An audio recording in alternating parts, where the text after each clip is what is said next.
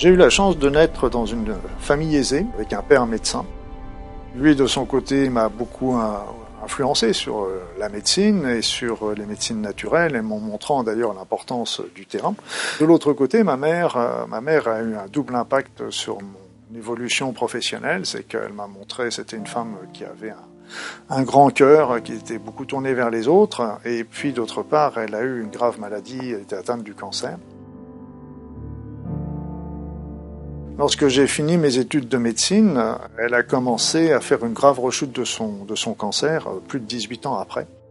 Ça m'a fait poser plein de questions. Donc j'ai vu, je l'ai piloté à ce moment-là dans les CHU, dans les, dans les services que je connaissais bien, parce que j'étais en médecine à ce moment-là. Enfin, j'étais, je terminais euh, mon, mes stages à l'hôpital. Et donc, j'ai, j'ai vu euh, toute l'importance, tout le cœur que donnaient tous les, médecins, les, les, personnels soignants, les infirmiers, les aides-soignantes. Tout le monde faisait un travail remarquable que j'ai beaucoup apprécié. Et de l'autre côté, euh, bah, j'ai vu aussi les failles. Et donc, quand j'ai commencé à exercer, bah, je me suis tout de suite penché vers les médecines naturelles. Alors déjà, mon père m'en ayant déjà beaucoup parlé de l'acupuncture, de l'homéopathie, j'ai commencé à l'étudier. Et j'ai, rajouté tout de suite aussi la sophrologie qui m'a passionné également.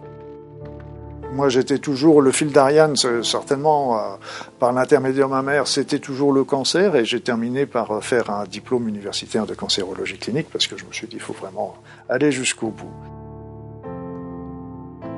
Il y a 45 ans, j'ai commencé une carrière de médecin généraliste. J'ai commencé à être un généraliste tout à fait conventionnel. Je faisais ce que font tous les généralistes. Je soignais les gens avec les méthodes que j'avais apprises à l'hôpital. Et j'ai eu un choc. C'est que je me suis rendu compte que la médecine que j'avais apprise à l'hôpital, c'est comment voir des gens malades et les soigner d'une manière qui les maintient dans la maladie. C'est un monde terrible. Et cette prise de conscience a fait que je me suis dit non, faire des diagnostics avec la médecine que j'ai apprise, c'est bien, mais peut-être que dans la thérapie, il y a autre chose que la chimie. Puis peu à peu, j'ai enrichi ma pratique par des méthodes que je n'avais pas appris à l'hôpital, mais qui m'intéressaient sur le plan euh, de, ne pas voir que la chimie comme solution sur mon ordonnance, mais de pouvoir faire de l'acupuncture, de l'homéopathie, de tenir compte des régimes alimentaires, enfin, de m'ouvrir à d'autres techniques. De tout temps, j'ai toujours rêvé de soigner uniquement avec mes mains. Et en fait, j'ai rencontré plein de guérisseurs, de magnétiseurs en France, de toucheurs de feu. Et donc, euh, tous ces gens-là m'ont appris moult euh, techniques. Et, ces techniques, pendant longtemps, bah, je, les connaissais, mais je ne les pratiquais pas. Je ne me permettais pas de les pratiquer pour la bonne et simple raison que bah, j'étais médecin et que pour moi, elles étaient complètement empiriques, même si pour moi, elles étaient bonnes, parce que le simple bon sens veut dire que si ces spécialités ont traversé des siècles et qu'elles ont, toujours des patients qui viennent les voir, ça veut dire qu'ils ont des résultats. Il faut pas prendre les les personnes pour des imbéciles. Donc ça veut dire que s'ils ont des résultats, ça vaut vraiment le coup de, s'y pencher. Moi, ce qui, a été le déclencheur, c'est en 99. 99, j'ai fait un, accident vertébral. J'ai fait une hernie discale paralysante et j'ai perdu l'usage de la jambe gauche.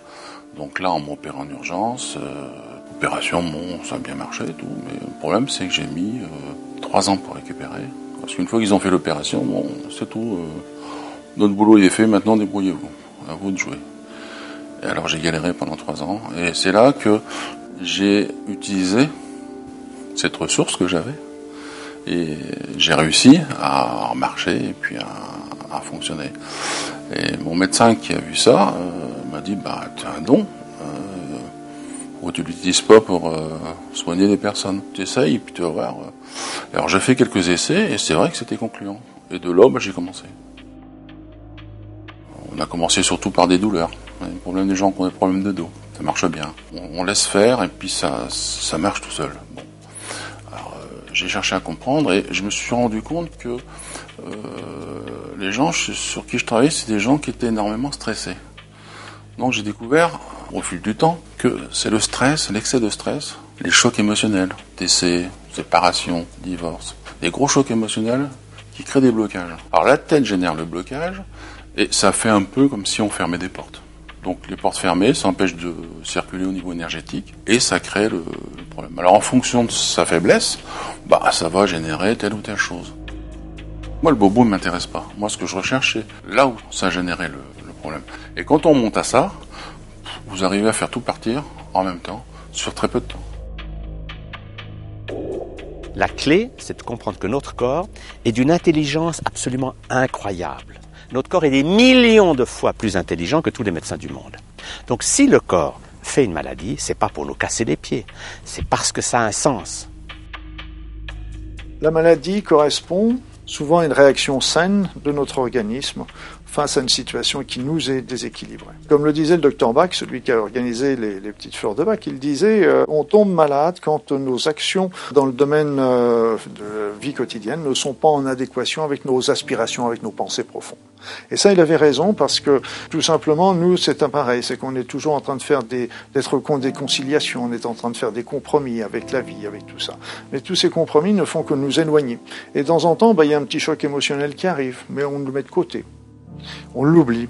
Et puis dans un deuxième temps, euh, comme on n'a rien résolu du tout, ce choc émotionnel, ce conflit va revenir d'une manière peut-être un petit peu plus forte, jusqu'à la dernière touche, déclencher vraiment une, euh, maladie, comme si la, notre conscience ou notre, notre être intérieur n'avait plus que cette, euh, cette ultime solution pour nous faire prendre conscience justement qu'on n'est pas sur notre voie et qu'il était temps de changer.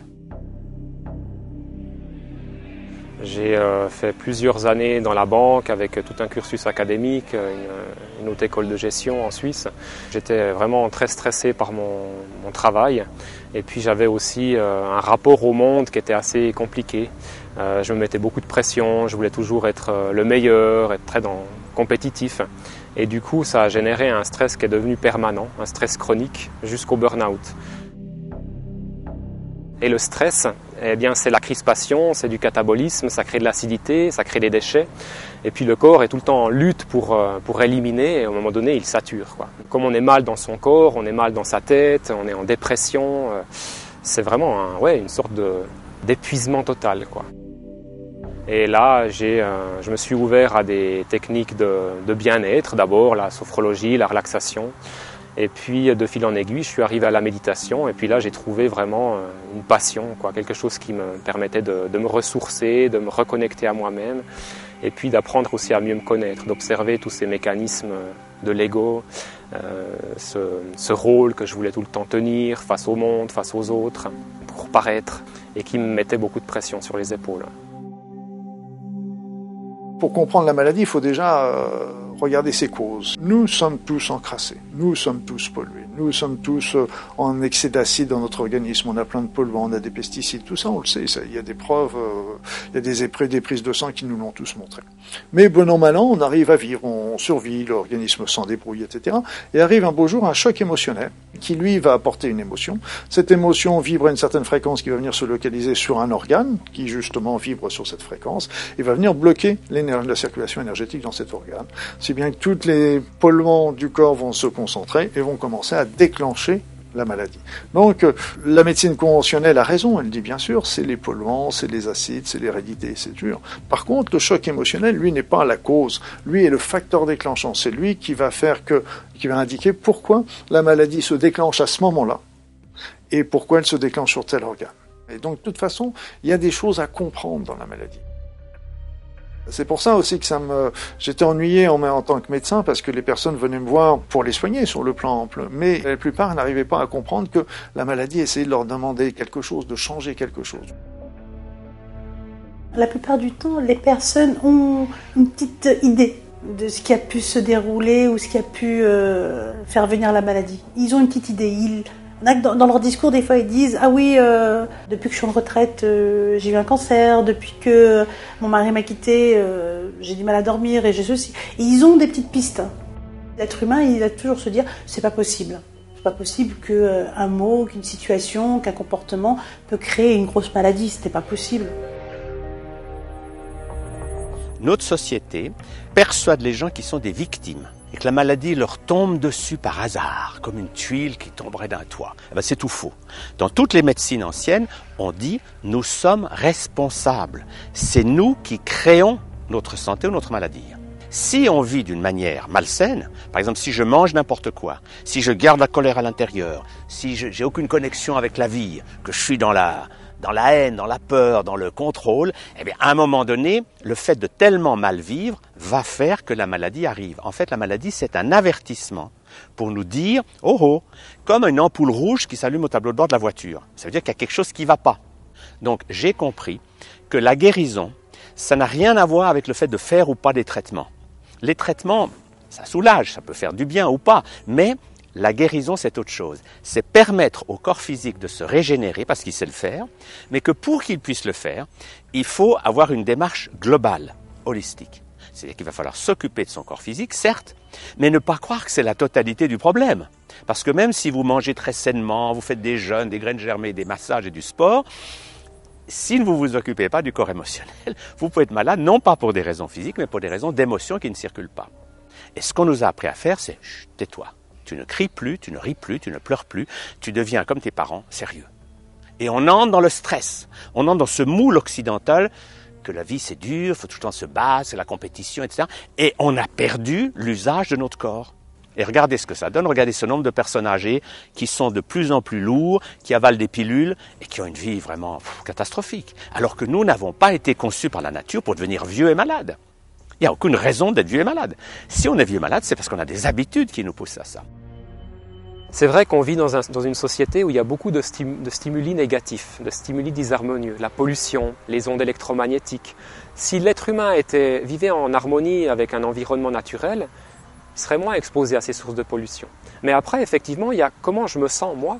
Il y a des gens qui sont exposés aux mêmes stimuli disharmonieux et qui vivent bien. Pourquoi? Parce qu'ils ont un autre rapport à eux-mêmes, ils ont un autre rapport à la vie. Après, il y a beaucoup de facteurs dans la maladie aussi, le terrain génétique, il y a la psyché. Mais ce qu'on a pu constater, c'est que les gens qui tombent malades, souvent, eh bien, c'est des gens bileux, c'est des gens anxieux, c'est des gens qui sont facilement euh, submergés par le stress, c'est des gens qui ruminent beaucoup. Le mental, c'est la voix qui nous parasite. C'est la voix qui va vous dire Oui, mais attention, hein, ce soir, tu vas repartir chez toi, donc n'oublie pas de faire le plein d'essence. Et puis, hier, pourquoi tu as dit ça à tel? Tu n'aurais pas dû lui dire, tu aurais dû lui dire ceci. Et puis, et puis, et puis, le week-end prochain, tu vas, tu vas à tel endroit, et puis tu n'oublieras pas, parce qu'il faut être. Moi qui est sans arrêt en train de vous jacasser dans la tête des tas de choses, et ça, c'est pas penser, ça, c'est pas réfléchir. Au contraire, ça vient vous embêter, empêcher de réfléchir.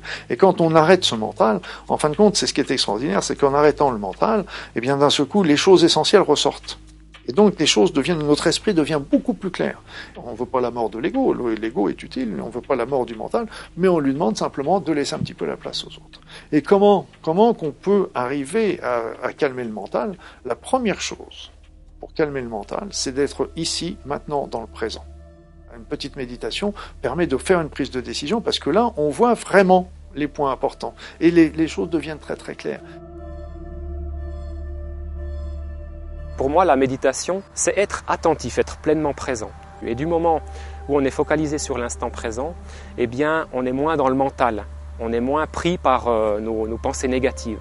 Et du coup, ça calme. De par le fait qu'on va s'ouvrir à un plus grand afflux de lumière, de ce que j'appelle le souffle vital aussi, en, en Inde ils appellent ça le prana, c'est cette quintessence subtile qu'on capte par la respiration et qui, est la véritable force de réharmonisation, la force de guérison dont le corps a besoin pour être en équilibre, en pleine santé.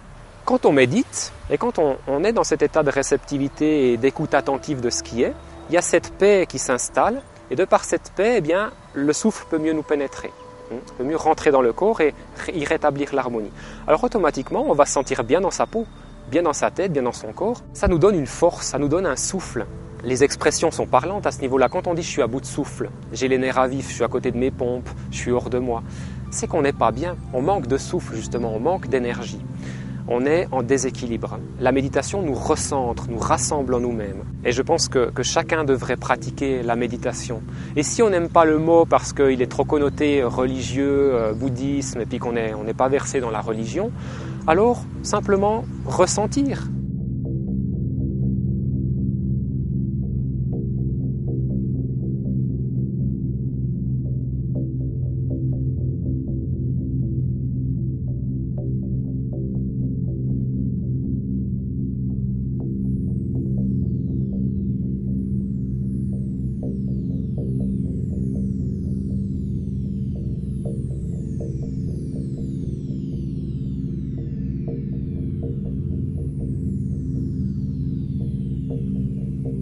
Qui est passionnant avec la physique moderne, notamment la physique quantique, c'est qu'on a été obligé, si vous voulez, de voir que la matière, les émotions, les pensées et quelque chose d'autre fonctionnent ensemble.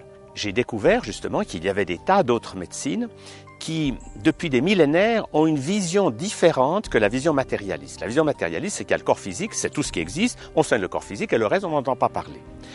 J'ai découvert ce qu'on appelle aujourd'hui la médecine holistique. Cette médecine holistique, c'est de comprendre que l'être humain n'est pas qu'un corps physique, il est un tout beaucoup plus grand. Nous avons un corps physique, certes, mais ce n'est pas la totalité de ce que nous sommes. Il y a d'autres réalités que la matière. Toute la matière dans l'univers n'est formée que d'énergie. Toute matière, tous les corpuscules, toutes les particules ne sont que des énormes concentrations d'énergie. Nous sommes de l'énergie à l'état pur avant même d'être physique ou chimique. Donc c'est pour ça aussi que j'ai commencé à comprendre que travaillant sur l'énergie, on pouvait travailler sur le corps. Nous sommes formés d'un corps physique et de corps subtils qui sont là encore à la fois dans notre corps physique et qui débordent de notre corps physique. Et ces, différents corps font partie de nous. Il y a eu les premières photos Kirlian, les photos Kirlian qui remontent déjà à plus d'un siècle et qui photographiaient les premières couches de, l'aura qui sont autour de notre corps. Il faut bien comprendre qu'on ne voit pas les corps énergétiques parce que tout simplement tous nos cinq sens sont situés dans le corps physique, donc ils sont sur le niveau vibratoire du corps physique. Or les autres niveaux énergétiques sont situés sur d'autres plans. Et si on veut commencer à les ressentir, bah, il va falloir justement utiliser d'autres d'autres sens, justement le ressenti, l'intuition, la clairvoyance, etc. Donc ce sont des sens qui sont subtils et, qui ne font pas partie de, notre lot quotidien. On peut puiser déjà chez les, chez les Indiens, parce qu'en médecine ayurvédique, on retrouve la description de tous les corps et ils les ont décrits d'une manière euh, remarquable. Mais il faut bien comprendre, c'est qu'il n'y a pas que les Indiens, c'est qu'il y a aussi les Américains, les Russes, donc tous ces gens-là ont beaucoup, beaucoup développé euh, les corps énergétiques, la recherche des corps subtils, etc. Et euh, j'en discutais souvent avec une amie américaine et elle était toujours éberluée en me disant, euh, mais c'est pas croyable qu'en France on pose encore les questions de savoir si les corps énergétiques existent, alors qu'aux États-Unis ou en Russie, c'est des, choses qui sont des lapalissades, sont des évidences, et, ils sont pas en train de se poser la question est-ce que ça existe? Ils sont en train plutôt de commencer à les, pas commencer, les d'une manière euh, très pragmatique et, et, très, et très quotidienne. En fait, la maladie, quand les personnes viennent me voir, ou elle est déjà en action, active dans le corps physique, ou elle est en cours d'installation. Moi, j'appelle ça d'installation, c'est-à-dire elle est dans des corps, elle est envoyée, on va dire, elle est en attente, et elle arrive petit à petit dans, dans le corps physique. Voilà, c'est comme ça que je la vois.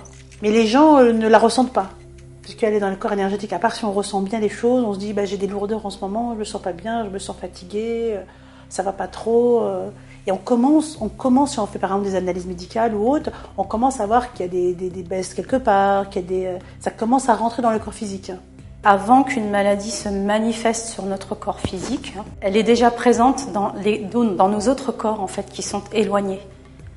Voilà, et qu'on ne voit pas, nous qu'on ne perçoit pas. Mais par contre que Lila peut percevoir. Donc en travaillant sur des choses qui arrivent sur nos corps les plus lointains, effectivement, ça empêche la manifestation.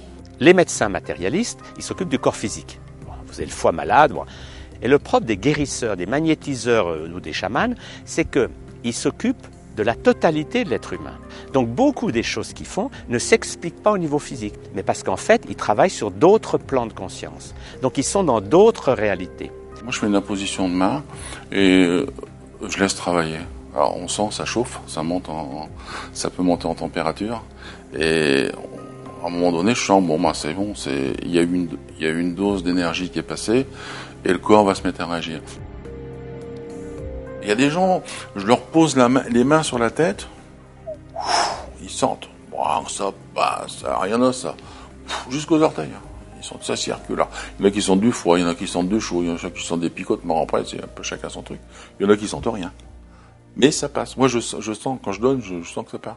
Et moi, les gens, quand ils me disent, ben, je suis passé par le circuit médical, ils m'ont dit, parce que dans 95% des cas, c'est comme ça, ils m'ont dit, bah, les médecins, ils me disent qu'ils peuvent rien faire pour moi. Ils voient pas, ils voient pas ce qu'il y a. Il y a rien, euh, aux examens médicaux, il y a rien. Ils comprennent pas pourquoi ça, ça agit. Quand on me dit ça, moi, c'est du pain béni parce que je sais qu'à ce moment-là, on est sur un, plutôt sur un blocage psychologique. Donc, mon boulot, c'est d'aller rechercher. Donc, je vais faire un scannage du corps avec les mains. Donc là, on va trouver, on va travailler sur un point d'énergie, énergétique, et on va, on va rechercher là où ça bloque il y a des blocages. On va rebalancer en énergie pour ouvrir, pour refaire circuler. Mais moi, je, je, je travaille pas un problème, je travaille un corps. Toujours, il faut. Moi, j'ai trouvé qu'il fallait travailler le corps dans son intégralité, ce qui permet de tout balayer. On travaille le tout. De toute façon, tout ça, il faut que ça fonctionne en énergie. Une fois que c'est rétabli, bah, programme il se remet en route. Quand on examine une personne au niveau énergétique, on, va avoir deux sortes d'informations qui sont absolument très, très très importantes. Les deux premières, c'est qu'on voit, on peut voir des blocages énergétiques des blocages énergétiques qui vont correspondre à des chocs émotionnels. Et on sait très bien que si on laisse ces chocs émotionnels, si on laisse ce blocage énergétique, tôt ou tard, ça va déclencher une maladie. On est en train de déclencher, de, vraiment de faire de la médecine préventive, un petit peu comme quand il y a aussi des, blocages sur euh, l'évacuation des énergies usagées. On sait très ou tard que ça va déclencher des troubles, des problèmes chez la personne. Ça, on le sait. Donc là, c'est pour ça que la médecine énergétique, tout comme le, fait, mais d'une manière plus limitée, mais le fait l'acupuncture, c'est une très très bonne médecine énergétique. Et inversement, on peut aussi voir des anomalies dans les corps énergétiques qui correspondent, qui nous indiquent que l'organe en dessous est déjà malade. Peut jouer, euh, on peut jouer sur le diabète, sur la tension, sur euh, quand ce sont des, maladies qui sont déclenchées par, on vient toujours sur une histoire de stress. Quand c'est déclenché par des blocages, vous faites sauter les blocages. Moi, je dis aux gens, tentez, vous êtes sous quoi Vous avez quoi comme euh, médoc? J'ai ça, ça, ça. Bon, faites surveiller par le toupie parce que comme je fais réagir votre corps, si c'est un problème de blocage qu'on régule, bah, euh, si vous prenez des trucs pour le cœur, c'est plus nécessaire, vous allez retrouver avec le cœur qui top top top. C'est pas bon. Moi, j'ai un pote qui est, qui est cardiologue. Il m'a dit, écoute, c'est pas compliqué. T'as 75% des problèmes cardiaques qui sont liés au stress. Ils sont pas liés à un problème cardiaque mécanique. C'est lié à un état de stress. Tu régules l'état de stress, tu solutionnes le problème. Moi, je guéris pas les gens. On dit guérisseur, non, c'est faux. Guérisseur, c'est quelqu'un qui va déclencher la guérison. Euh, je pratique, je pratique l'art de la guérison, c'est-à-dire c'est un art. Euh, peut pas dire une médecine parce que pour avoir de problème, parce que la médecine c'est protégé. Donc c'est l'art de la guérison, c'est l'art de générer la guérison chez une personne, la déclencher.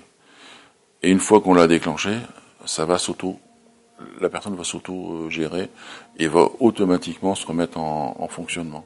Alors c'est la première fois que je venais voir euh, une guérisseuse, une énergéticienne. J'avais été orientée vers euh, Lila par une connaissance qui m'avait invitée à, prendre rendez-vous avec elle parce que j'avais expliqué que ça faisait des années que j'essayais de soigner une grosse, grosse fatigue euh, que je n'arrivais plus du tout à surmonter. J'avais déjà entendu que des magnétiseurs pouvaient soigner et guérir d'un certain nombre de maux. Elle m'a démontré par un certain nombre d'exercices la puissance et la force du magnétisme. Je me suis sentie voler, c'était extraordinaire. Euh, beaucoup plus légère, j'ai senti qu'un certain nombre, euh, enfin que le poids que je, je, ressentais sur mes épaules, aussi bien physiquement qu'émotionnellement, euh, voilà, c'était envolé. En fait, j'avais des gros problèmes de genoux. Et j'étais allée voir plein de docteurs, de généralistes, de spécialistes du genou, euh, des grands spécialistes, quatre ou cinq. Et, euh, et leur réaction, c'était, c'était vraiment surprenant. C'était des trucs, euh, bah, vous boitez, vous avez des béquilles, mais on sait pas trop ce que vous avez. Et du coup, au bout d'un moment, ma mère, elle m'a emmenée, elle m'a dit, bah, on va essayer quelque chose de différent que t'as jamais vu euh, auparavant. On sait jamais, ça peut marcher. Et donc, euh, ma mère m'a emmenée voir Lila. À l'époque, je, je chantais vraiment rien du tout, ce qui est plus tout le cas maintenant, mais je suis sortie de là, bon, tout de suite ça allait beaucoup mieux. Et, euh, et mes genoux, enfin, dès, dès après j'ai plus de béquilles, je boitais encore un petit peu. Et dès la deuxième fois où je l'ai vu, j'avais plus rien du tout. On m'avait donné des traitements avec des plantes, euh, des choses très naturelles, très légères, très faciles à prendre. Si vraiment ils, sont, ils ont une grosse grosse maladie, euh, là, oui, ils viennent, mais vraiment en disant, moi j'y crois pas, je suis là, je tente mon coup. Voilà ce qu'ils me disent. Alors bon après, peu importe, je suis pas avocate, hein, je pas, je soigne et puis voilà. Et après, bah, c'est eux qui prêchent pour ma paroisse. Je travaille aussi sur les, les fibromyalgies. C'est une maladie, ils sont encore en train de chercher comment ça marche, parce qu'ils la connaissent pas, ils n'ont pas de solution. La solution c'est morphine et puis euh, antidépresseur. Et puis pour finir, pour essayer de soulager les gens, parce que c'est grosse douleur, grosse fatigue. Alors vous avez plusieurs étages, et le plus gros étage c'est les gens qui sont grabataires. Et la fibromyalgie, ben, c'est pas de maladie, c'est un état de stress important. Tout s'est verrouillé. Et quand on arrive à trouver où ça bloque, qu'on libère, ben là c'est miraculeux. De grabataire, vous passez à, vous euh, du footing. Une fois que vous avez débloqué le corps, et ça se soigne très bien comme ça. Et si vous passez par le milieu médical, ben, il patauge lamentablement parce que c'est pas avec des médocs qu'on arrive à soigner ça. Bon, par contre, euh, si vous avez une infection euh, dentaire et tout, qui a besoin d'antibiotiques, ben, il faut, il faut les prendre. Il a- pas- euh, Moi, je vais jamais contre un, traitement. Le, gars qui a un traitement médical, c'est pas mon domaine. Il voit son toubib, il se débrouille avec. C'est... Moi, je travaille pas là-dedans. Par contre, je vais venir en complément. L'important à voir, c'est que dans la médecine holistique, on ne renonce pas au bon côté de la médecine moderne. Parce qu'elle sauve des vies, c'est sûr, quand vous êtes écrabouillé sur la route. Cette médecine d'intervention extérieure a sa valeur. Mais le drame, c'est que cette médecine n'aurait jamais dû quitter les hôpitaux. L'antibiotique qui sauve la vie d'un grave malade, le donner à un enfant quand il a une angine, c'est- de la folie totale. Voyez Donc il faut avoir du bon sens. Et nous, ce qu'on propose, c'est une bonne utilisation de toutes les médecines. Si vous avez un cas gravissime, ok, prenez la médecine euh, chimique chirurgicale, elle a sa valeur. Si c'est moins grave, prenez les méthodes naturelles, l'homéopathie, le régime, etc. Et puis, développez les moyens de santé pour que vous soyez de moins en moins dépendant d'une aide extérieure. Le but, c'est de devenir l'artisan de sa guérison. En toute chose, il y a un bien et il y a un mal. Les médicaments peuvent être utiles. Par exemple, prenons un une personne dépressive.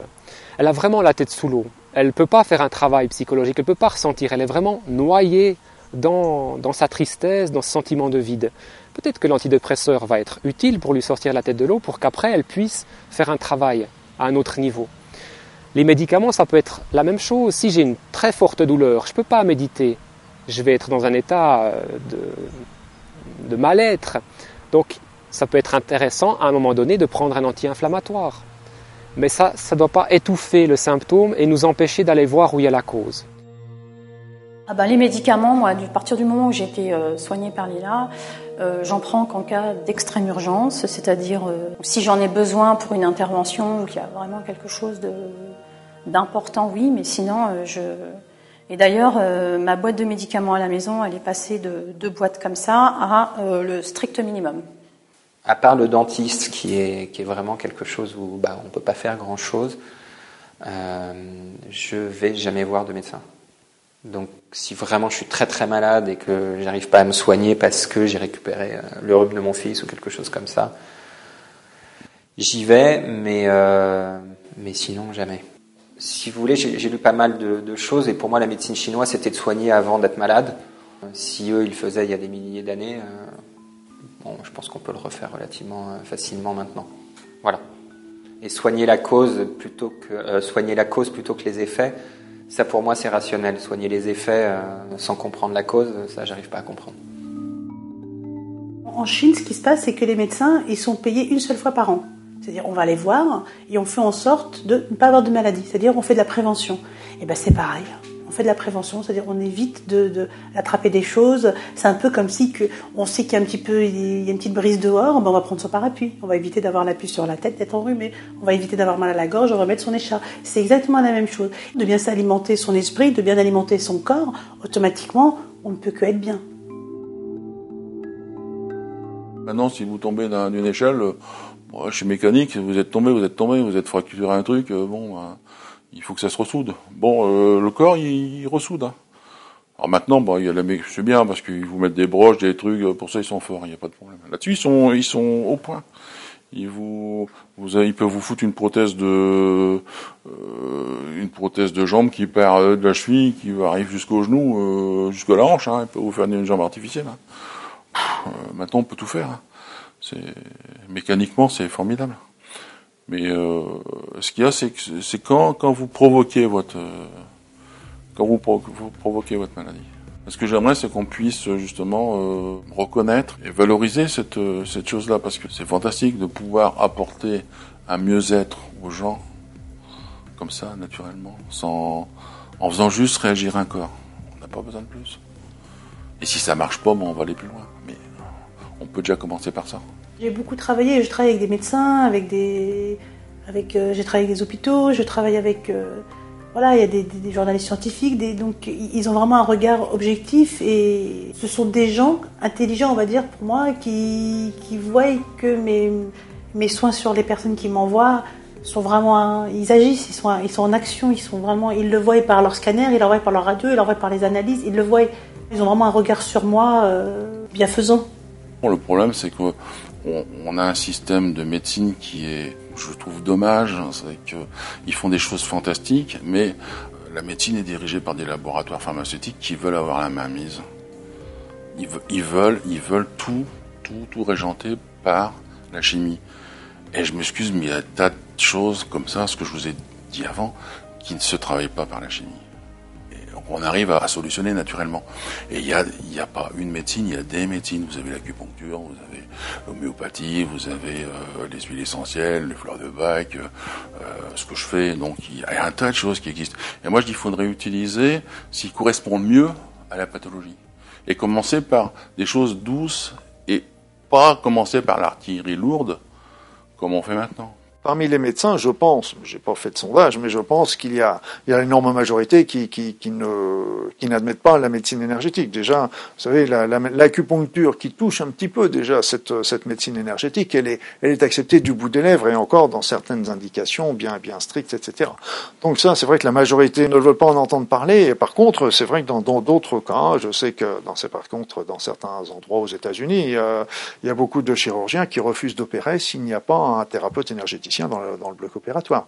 Donc euh, on se retrouve un petit peu avec les deux. Moi je sais aussi que j'ai pas mal de, de, de médecins qui viennent aussi à mes stages pour apprendre un petit peu les soins. Déjà on a beaucoup de mal à faire passer le message que derrière le, le, le côté physique, il y a toujours une, une cause psychologique. Déjà rien que ça, on a déjà beaucoup de mal à faire, à faire admettre ça aux, aux médecins. Et alors quant à leur faire comprendre l'aspect énergétique, euh, il y en a qui sont prêts à l'ouvrir, il y en a qui ne sont pas prêts. La médecine naturelle, elle, ne peut pas être proposée comme traitement alternatif parce que tout simplement on manque cruellement d'études. C'est ça le problème. Moi, j'ai travaillé beaucoup en cancérologie. Il y a des remèdes qui sont remarquables en, en médecine naturelle, mais on- je ne me permettrai jamais de dire à un patient arrêtez votre traitement de, de chimio, ne faites pas la radiothérapie prenez le traitement euh, naturel parce que je ne sais pas les les les parce qu'on dit ça marche. Ok, ça marche, mais euh, on- les personnes qui disent ça marche c'est bien, mais euh, ils nous disent pas non plus quand ça marche pas non plus. hein. Donc euh, le truc c'est on a besoin d'études et ça c'est là c'est là où la médecine naturelle vraiment pourra faire quelque chose, fera un grand bond en avant quand il commencera à y avoir des études probantes parce que c'est pas c'est pas, pas sur trois personnes ni sur cinq personnes ni sur 50 personnes. Il faut des études qui soient sur des cas vraiment euh, très très importants. Et là ça commencera à devenir intéressant et commencera à avoir des résultats. Moi, ils font rigoler. On peut pas prouver scientifiquement.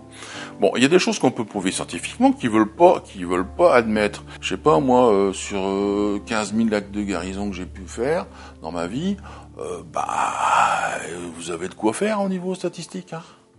Vous savez, un gars qui arrive avec des béquilles, hein, et qui s'est pas posé le pied par terre, vous y remettez son pied, son entorse, il s'en va en marchant les béquilles sous le bras, bah, je sais pas ce qu'il leur faut, quoi. Moi, je sais pas, c'est parlant, ça. Hein? Le gars qui fait euh, des migraines sur migraines, qui bouffe des cachetons à tire larigot, vous y faites deux séances, euh, il n'y a plus de migraine pendant six mois, euh, bah, c'est parlant. Je sais pas, il y a hein, la petite vieille qui a son bras bloqué, vous y débloquez, elle se lève, elle fait le bouche son bras, parce qu'on fait, parce que machin, ça va, plus de douleur, elle prend plus de médoc. C'est parlant. Il, faut ouvrir les yeux, quoi. Il faut, il faut reconnaître les choses. Moi, je dis, il n'y a pas de mauvais guérisseurs. Euh, de toute façon, les, les charlots, ils tiennent pas la route, parce que vous savez, on marche comment? Par euh, bouche à oreille. Hein. Euh, si vous allez voir un gars qui, vous n'allez pas le recommander. S'il est pas bon, euh, surtout n'y va pas. Bah, vous savez, le bouche à oreille négatif, il est vachement plus puissant que le bouche à oreille positif. hein. Des gens sont, les gens, les sont sceptiques, mais c'est normal. Bon, ils connaissent pas, ils ont, c'est vrai que euh, c'est bizarre. Moi, j'ai, j'ai, l'autre jour, j'ai un gars qui m'amène sa femme qui, s'était tordu la cheville. euh, euh, je lui remets, elle repart en marchant. Il me dit, bah, tu, il dit, bah, tu t'es foutu de moi, t'avais rien. Le mec, il lui dit, tu t'es foutu de moi, t'avais rien. La preuve sous le nez, ils comprennent pas. Ben, c'est, non, mais c'est, ça résume tout, quoi. Par contre, on voit aujourd'hui des docteurs, des médecins généralistes, des gens qui travaillent dans les hôpitaux.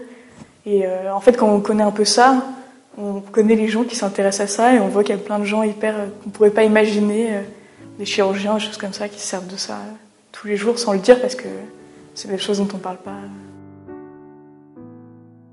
Après, moi, j'en ai, j'en ai vu plein, même dans des conférences de Lila, des trucs, des gens qui arrivent vraiment avec une grosse pathologie, où t'as l'impression que qu'ils ont le monde sur les épaules et qui repartent et qui sont, enfin, le monde sur les épaules complètement euh, plié en deux, avec euh, qui ont du mal à se déplacer.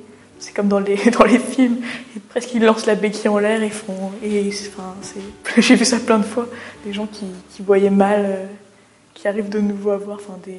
C'est un miracle, mais j'en ai vu, j'ai vu ça plein de fois. Les miracles, c'est tous les jours. Ne serait-ce qu'une personne qui a un eczéma, qui a pu son eczéma, pour moi, c'est un miracle. Pour la personne qui en souffre, c'est un miracle. Euh, une personne qui, qui, qui, doit mourir et, euh, qui, euh, qui a pu son cancer et que les, les, scientifiques n'arrivent pas à l'exprimer ou l'expliquer ou ils disent que c'est bon, voilà, c'est comme ça, que ça devait être fait ou autre. Bah, non, pour moi, c'est des miracles. Mais il y en a toujours, mais on les cache, tout simplement. On va pas dire à la télé, ah, une jeune femme a été guérie, ah, une femme qui n'arrivait pas à avoir de bébé, un guérisseur l'a guérie. On va pas le dire. Le problème, c'est qu'on est seul.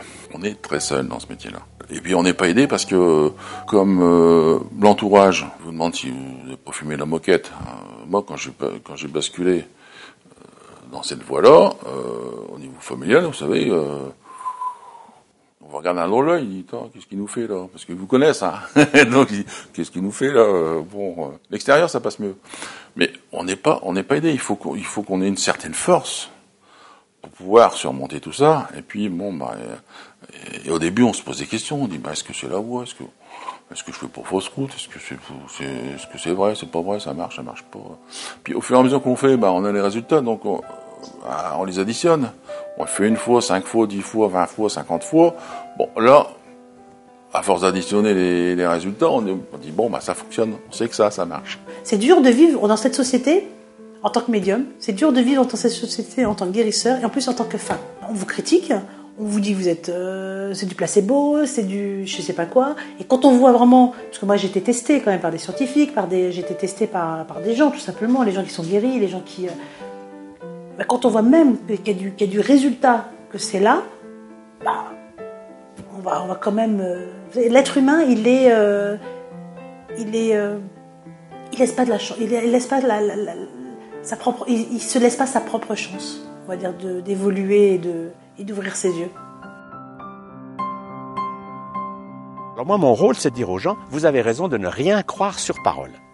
Parce qu'on vous a souvent mis dans beaucoup d'ennuis à vouloir vous obliger à croire quelque chose. Au Moyen Âge, vous deviez croire que la Terre était plate, autrement vous brûlez sur un bûcher. Maintenant, vous devez croire que l'industrie chimique va vous sauver la vie, autrement, vous devez croire que les vaccins, c'est la seule chose qui... Je prends un certain nombre des croyances de base de notre société et je montre qu'elles n'ont aucun fondement scientifique. Étonnant. Je prends un exemple. Beaucoup de Français croient que si on n'a pas de protéines animales, pas de viande et pas de lait, on ne peut pas vivre. Eh bien, c'est une croyance totalement fausse. Vous étudiez scientifiquement les études là-dessus, vous voyez que non, il y a toutes les protéines dans les végétaux. Je, travaille là-dessus depuis 45 ans. Et la loi simple pour l'alimentation, elle est très très simple, c'est la loi des 3 V. Végétal, vivant, varié. Qu'est-ce que ça veut dire? Le premier V de végétal, c'est que le corps humain a été conçu par la mère nature pour fonctionner avec des végétaux.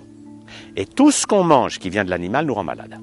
Et ça, c'est archi documenté maintenant par des grosses études, comme le projet Chine, etc., qui montrent qu'il y a un rapport absolument inévitable. Plus les gens mangent de produits animaux, c'est-à-dire viande, lait, œufs et poissons, plus ils sont malades.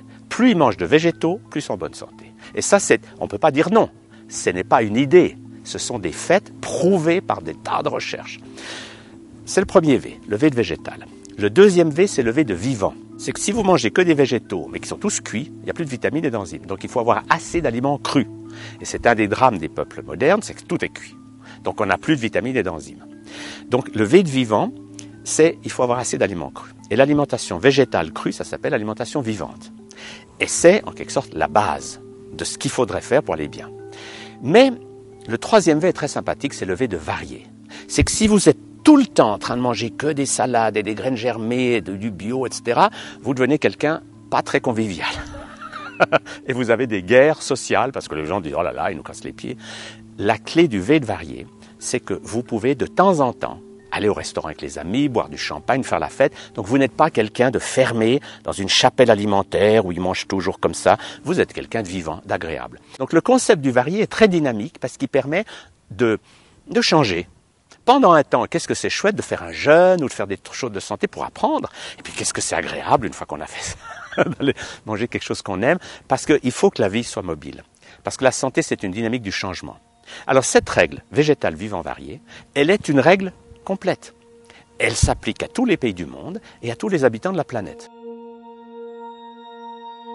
Alors moi, ce qui m'intéresse, c'est de dire aux gens, osez remettre en question les croyances qu'on vous a données, et puis faites des expériences personnelles qui vont vous montrer ce qui est vrai ou pas pour vous. Ouais, c'était dans les mains que ça a apparu, euh, enfin comme si euh, ça continuait, l'énergie continuait et sortait de mes doigts. C'était ça, un petit peu ces premières, ces premiers ressentis. Après des boules, des boules d'énergie entre les mains. J'ai des exercices extraordinaires dans son livre hein, qui, euh, qui, nous, qui nous apprennent justement à prendre conscience de cela. Et puis au fur et à mesure, des, méditations extraordinaires où on se sent, euh, on se sent enveloppé d'un certain nombre d'énergies. On se sent en interaction aussi avec ces énergies. J'étais d'un naturel assez sceptique, donc je me posais la question si c'était là ou si c'était là. Et finalement, ben, c'était vrai ce que j'y vivais, c'était juste extraordinaire. Et donc au fur et à mesure, il y a quelque chose euh, qui s'est installé en moi, que j'ai accepté. L'esprit est tellement, mais tellement complexe, c'est une usine en fait, et on n'a pas encore vu toutes les, portes qui, peuvent peut s'ouvrir, parce qu'elles peuvent s'ouvrir.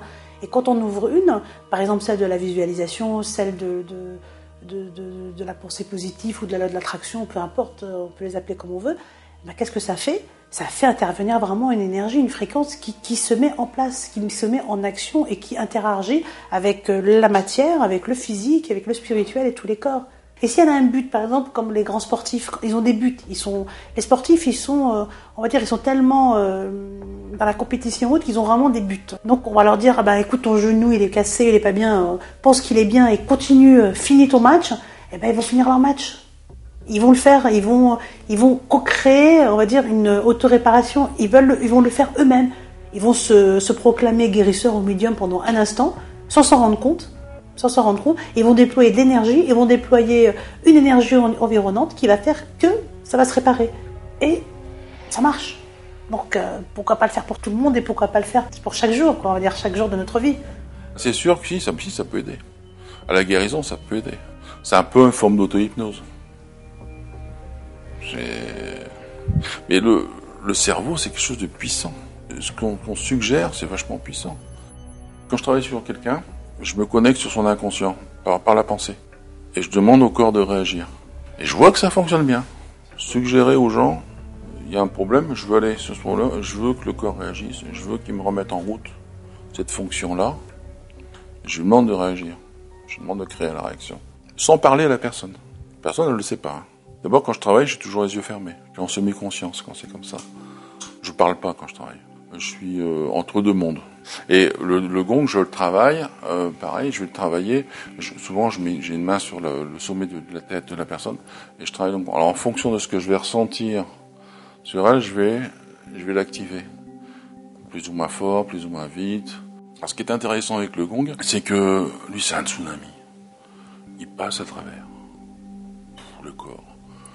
Il va, il va, il va faire relâcher l'ensemble. Ça, ça, il faut vivre le truc. Il n'y a que quand on le vit que vraiment là on, le, on perçoit la chose.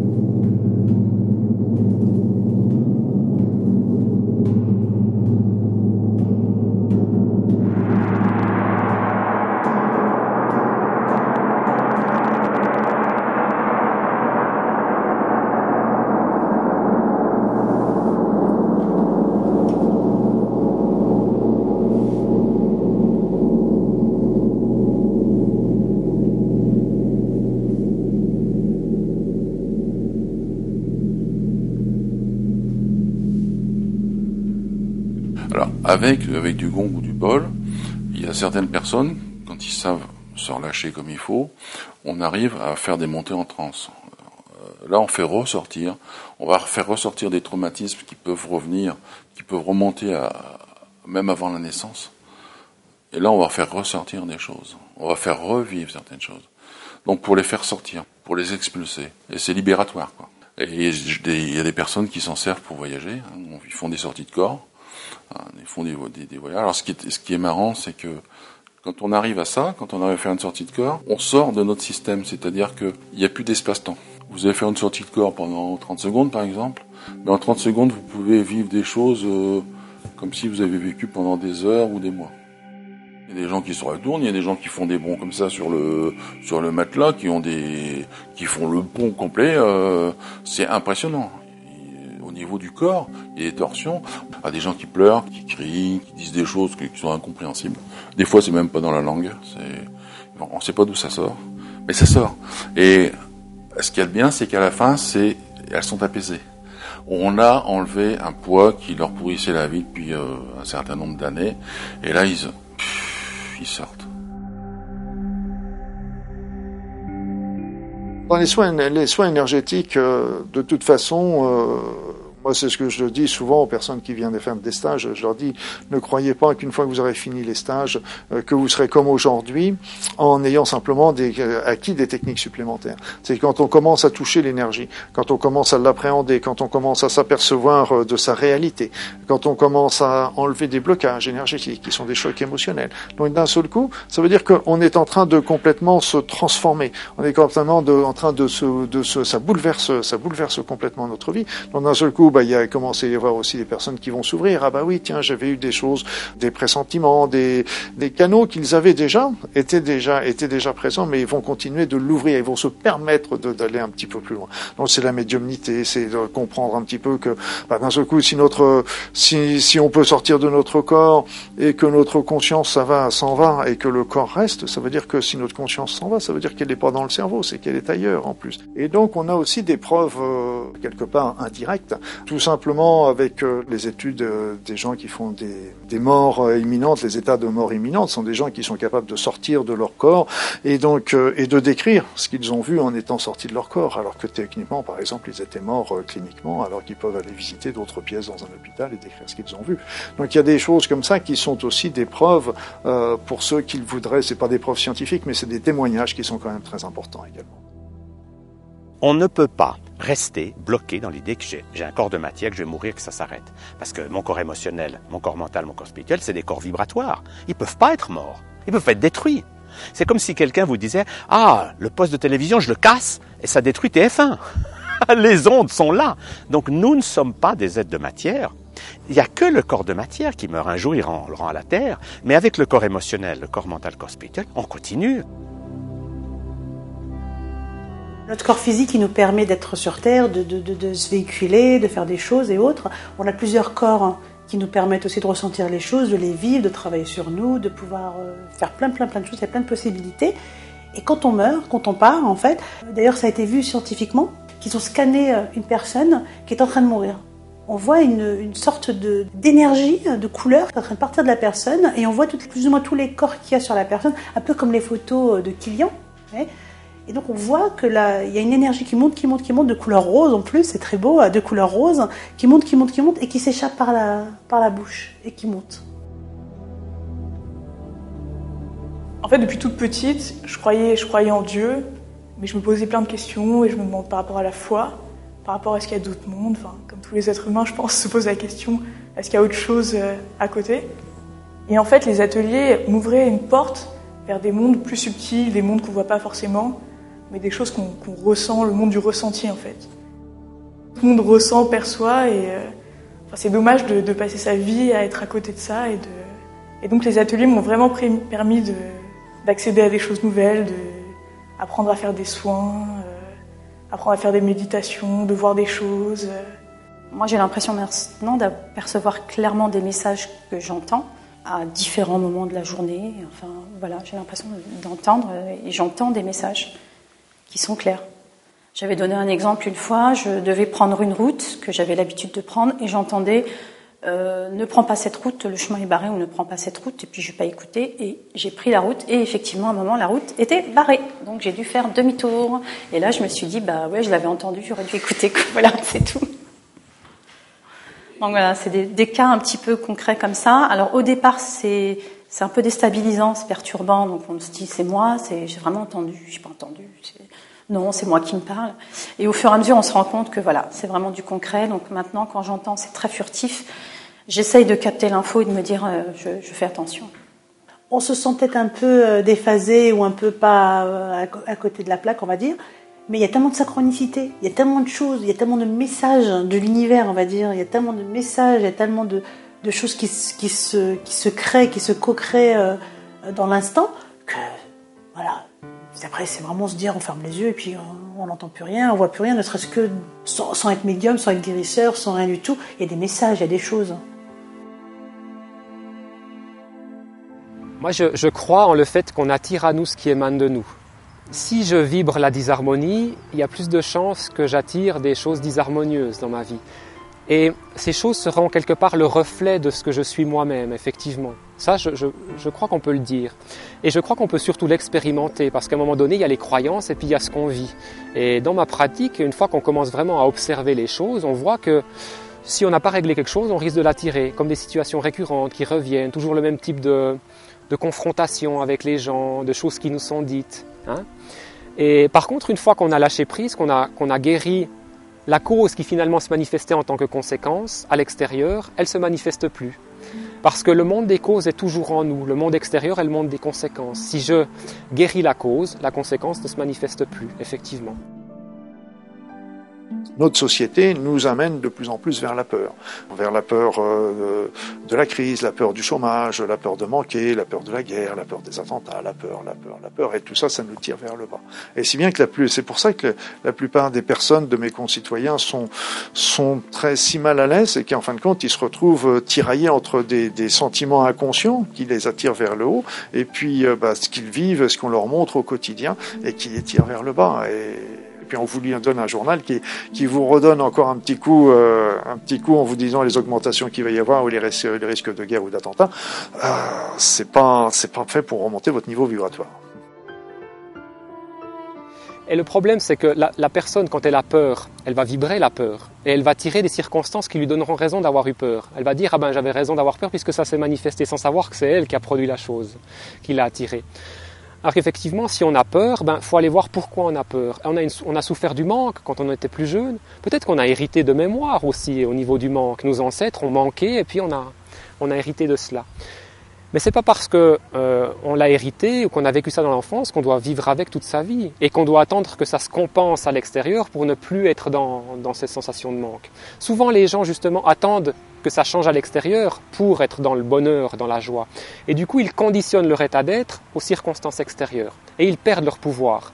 Ils donnent leur pouvoir au monde extérieur aux autres dans la méditation, dans la voie spirituelle en général, on va se réapproprier notre pouvoir par la prise de notre responsabilité pleine et entière dans ce qu'on crée. Si on se croit victime et qu'on croit que les solutions doivent venir de dehors, eh bien on est dans la souffrance et la dépendance. Si on dit je suis responsable, je prends ma vie en main, alors on va pouvoir apprendre à gérer son corps physique, son corps émotionnel, et on entre dans une dynamique de la responsabilité. Et ça, c'est ce qui fait peur à beaucoup de gens. Ils sont des assistés ils veulent pas se prendre en main. Mais moi, ce que j'aime et que j'admire, c'est que dès que quelqu'un prend sa vie en main, il commence à devenir un créateur. C'est pour ça qu'à un moment donné, euh, il faut accepter la responsabilité de, de ce qu'on a créé. Après, c'est une question aussi de foi. Est-ce que j'ai foi en mon pouvoir créateur ou est-ce que j'y crois pas du tout? Après, on rentre dans les croyances. Il y a des gens qui vont pas y croire et ben, ce sera peut-être juste pour elles, au niveau de leurs croyances, qu'elles qu continuent d'expérimenter le manque, la souffrance, et qu'elles se positionnent constamment en victime. Si elles font ce choix-là, elles ont le droit, mais elles, elles vont subir les conséquences, c'est sûr. On n'a pas besoin de souffrir pour apprendre. Moi, je suis partisane de ne pas souffrir pour apprendre. On souffre assez pour, euh, pour après se dire euh, avoir une expérience de la vie qui arrive, puisque euh, il faut grandir, il faut, faut passer à un autre stade de notre vie. Non, c'est sûr que la maladie elle est là pour nous faire comprendre des choses, mais euh, justement de, de, se prendre en charge, d'être responsable, on va dire euh, spirituellement responsable, écologiquement responsable, holistiquement, va nous permettre de ne pas avoir accès à ces expériences qui sont si mauvaises en fait, puisque souffrir pour comprendre les choses c'est horrible. Moi, je crois qu'il y a une période d'ouverture parce qu'il y a de plus en plus de gens qui souffrent. Et la souffrance est un, déclencheur. Hein. C'est comme si elle nous, elle nous fichait un coup de pied aux fesses, nous dirait qu'il y a quelque chose qui ne va pas, il faut, faut changer les choses.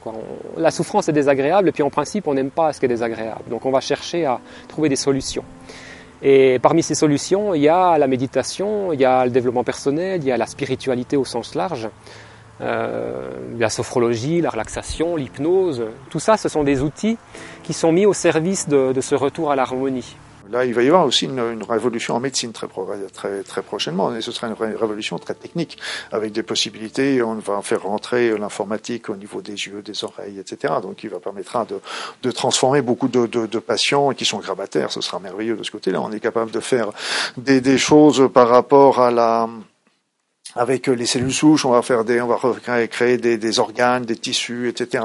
On fait, on fait avec les nanoparticules, on peut pénétrer à l'intérieur des cellules. Donc, il y a plein de choses qui sont en train de se développer d'un autre côté. Mais de l'autre côté, il y a les capacités de l'être humain qui deviennent de plus en plus fortes. C'est pour ça que cette notion est vraiment très intéressante. La puissance de notre pensée est très forte.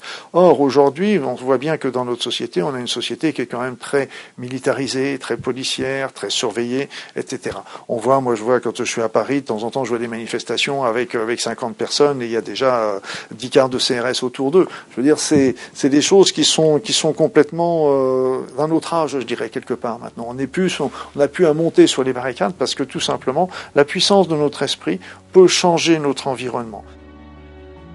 On peut essayer de faire taire des gens. Bon.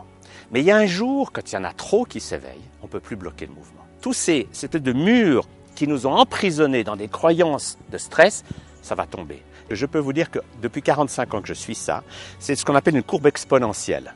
C'est qu'il y a eu quelques personnes qui ont pensé différemment. Bon. Et puis maintenant, tout d'un coup, cette courbe, elle monte. Ça veut dire que tout d'un coup, la croyance sociale change. Aujourd'hui, il y a de plus en plus de gens dans la recherche classique et dans toutes les disciplines qui se rejoignent et qui disent exactement pareil. La physique quantique, c'est une physique de la conscience, voyez. Et des gens, justement, il y a beaucoup de gens, comme Deepak Chopra ou d'autres, qui sont justement des gens qui font le pont et qui montrent qu'il faut, il faut arrêter d'opposer la science avec la spiritualité. Ce sont toutes des approches qui vont vers la même chose. Et la conclusion de tout ça, c'est de savoir qui nous sommes. Si je crois que je suis un être de matière avec un cerveau gauche seulement qui fonctionne, j'ai une vie limitée. Si je m'ouvre je comprends mon corps physique, mon corps mental et je m'ouvre au spirituel, j'entre dans une vie de plus en plus joyeuse, agréable. Et c'est ça le but. C'est qu'on crée une humanité consciente, libérée de toutes les folies et de tous les dogmes du passé. La voie spirituelle, c'est aussi apprendre à reconnaître le vrai du faux, l'illusion de la vérité. Et pour ça, il faut du discernement et ce n'est pas en lisant des livres qu'on va, va obtenir ce discernement, c'est en faisant des expériences et c'est en faisant confiance à notre petite voix, en allant à l'intérieur de soi, en observant, en reconnaissant notre fonctionnement, etc. C'est une observation de soi. Euh, connais-toi toi-même, hein, tout est résumé là, dans ces quelques mots. Connais-toi toi-même.